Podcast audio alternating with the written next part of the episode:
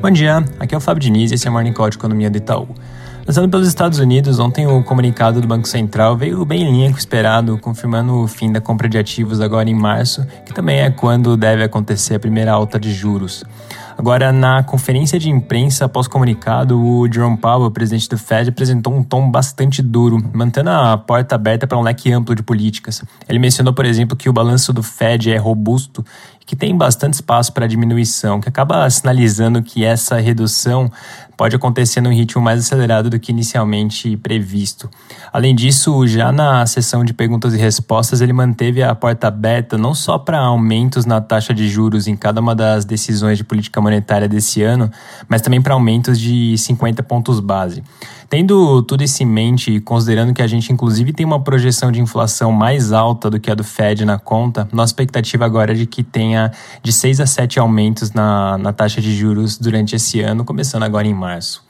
Ainda sobre Estados Unidos, hoje saiu o PIB do quarto TRI. A gente espera uma alta de 6,5%, que é acima do consenso do mercado de 5,5%. Esse resultado deve contar com uma contribuição grande na parte de estoques, além de consumo e investimentos bem forte. Na Europa, o índice GFK de confiança do consumidor ficou praticamente estável, mesmo em meio ao surto da Omicron por lá, que vai na linha de que, de fato, essa onda deve ter um impacto bem limitado na, na atividade da Europa. Sobre eleições na Itália, ainda sem novidades, o terceiro turno das votações também foi inconclusivo, mas os próximos vão ser bastante importantes de se monitorar. Lembrando que os primeiros turnos exigem dois terços dos votos e os próximos são definidos com maioria simples, então provavelmente as eleições vão ter uma resolução até o final dessa semana. Em relação à situação Rússia-Ucrânia, os jornais relatam que os Estados Unidos apresentaram uma resposta formal para a lista de propostas da Rússia para resolver essa tensão toda por lá. Dentre as respostas, os Estados Unidos rejeitaram uma demanda importante da Rússia de barrar uma eventual entrada da Ucrânia na OTAN. Contextualizando, a Ucrânia é considerada um país parceiro da OTAN, mas não é propriamente um membro. Então, na prática, isso significa que existe um entendimento de que a Ucrânia possa eventualmente ingressar de forma formal em algum momento no futuro. Essa resposta enviada pelos Estados Unidos também trouxe um caminho para resolver o conflito de forma diplomática. Então a expectativa é que a Rússia analise tudo isso. Em paralelo, conversas com os Estados Unidos também devem continuar acontecendo. Provavelmente a gente deve ter notícias atualizadas sobre essa situação toda nos próximos dias. No Brasil, o noticiário volta a repercutir as discussões relacionadas à PEC dos combustíveis que o governo está para submeter. O Globo, por exemplo, traz uma notícia de que o texto deve trazer um sistema de gatilhos para reduzir os tributos que incidem sobre combustíveis e também sobre energia elétrica. A lógica da proposta seria reduzir e potencialmente até zerar esses impostos quando tiver aumentos no barril de petróleo no mercado internacional. Isso no caso dos combustíveis.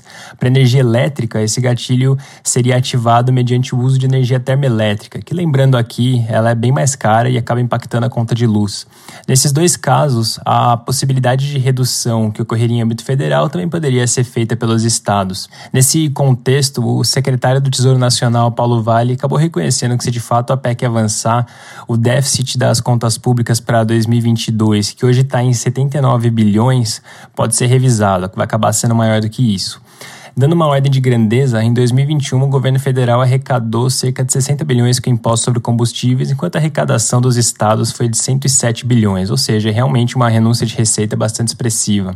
Conforme a gente tem destacado nos últimos dias, na semana que vem a gente deve ter mais assertividade não só sobre o conteúdo da proposta em si, mas também do clima da discussão com o retorno das atividades legislativas. Mudando de assunto, ontem o IPCA 15 de janeiro veio com alta de 0,58% no mês, que foi significativamente acima da nossa projeção de 0,43% e que é do mercado 0,44%, levando com isso a inflação em 12 meses para 10,2%.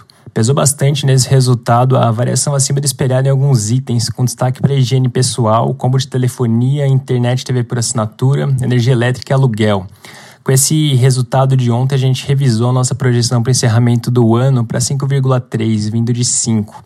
A revisão decorre basicamente por conta de inflação mais alta em alguns itens indexados inerciais e no caso a gente está falando de um aumento de 0,15 pontos percentuais a mais, vindo de emplacamento e licença, que é um item no grupo de administrados que veio um pouco mais forte nessa divulgação de ontem e que a variação vai acabar se repetindo até o final do ano.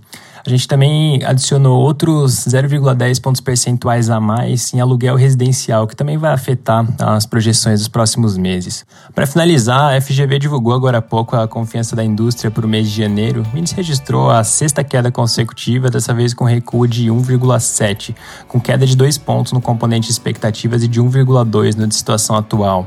Lembrando que até aqui todas as sondagens divulgadas mostraram queda no mês de janeiro. Amanhã a GV divulga as duas últimas, a de serviço Serviço de Comércio, fechando com isso essa leva do mês. É isso por hoje, um bom dia.